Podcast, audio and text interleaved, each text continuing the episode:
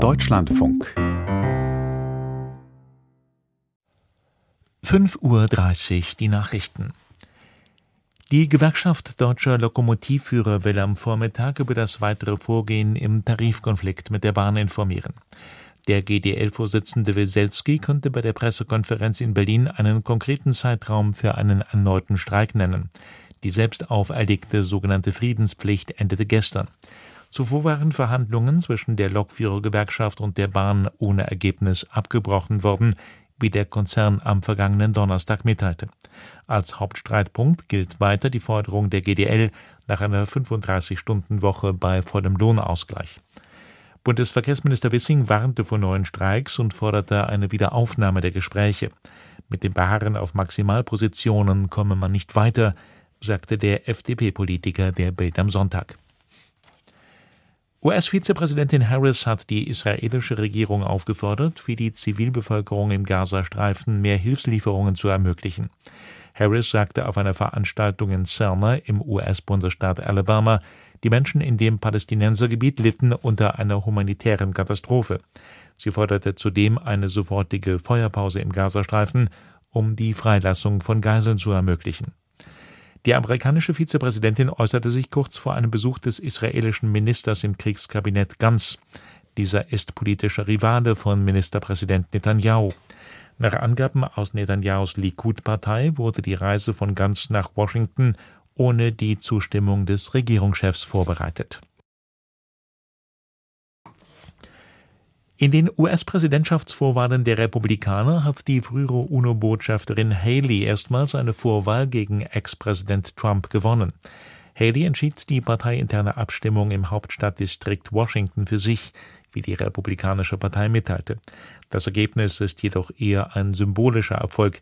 Bisher dominiert Trump die Vorwahlen der Republikaner. In Frankreich stimmen Abgeordnete und Senatoren heute abschließend darüber ab, ob das Recht auf Schwangerschaftsabbruch in die französische Verfassung aufgenommen werden soll. Eine Verfassungsänderung muss mit einer Dreifünftelmehrheit beschlossen werden. Die Zustimmung gilt als sicher, da sich beide Kammern in vorherigen Voten bereits mit großer Mehrheit dafür ausgesprochen haben. Staatschef Macron hatte mit dem Vorschlag 2022 auf Einschnitte in das Abtreibungsrecht in den USA reagiert. Frankreich wird damit das erste Land, in dem die Freiheit zum Schwangerschaftsabbruch in der Verfassung festgeschrieben ist. Dies hat in erster Linie symbolischen Charakter. Eine Abtreibung auf Krankenschein ist in Frankreich bis zur 14. Woche gesetzlich gewährleistet. Die Regierung von Malaysia prüft, ob zehn Jahre nach dem Verschwinden einer Boeing 777 die Suche erneut aufgenommen wird. Der malaysische Verkehrsminister Loke teilte in Kuala Lumpur mit, es liege das Angebot einer US-amerikanischen Spezialfirma zum Auffinden von Flug MH370 vor. Sie wolle nur im Erfolgsfall bezahlt werden und habe neue Daten vorgelegt. Diese würden nun auf Glaubwürdigkeit geprüft. Sollten sie schlüssig sein, will der Minister die Regierung um Beauftragung bitten.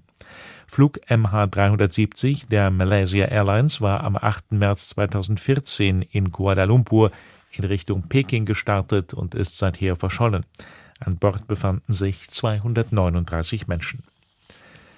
Nach mehrfacher Verschiebung sind zwei US-Astronauten und eine Astronautin sowie ein russischer Kosmonaut erfolgreich zur internationalen Weltraumstation ISS gestartet.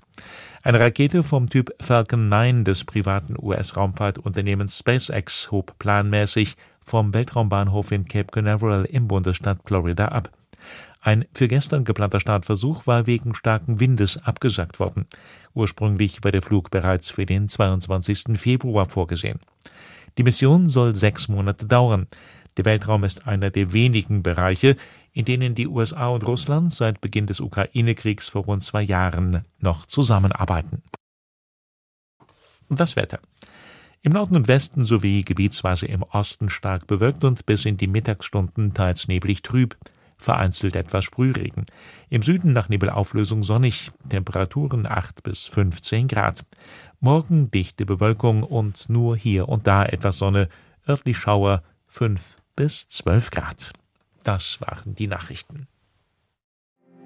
Mehr Informationen In den Apps DLF Nachrichten und DLF Audiothek.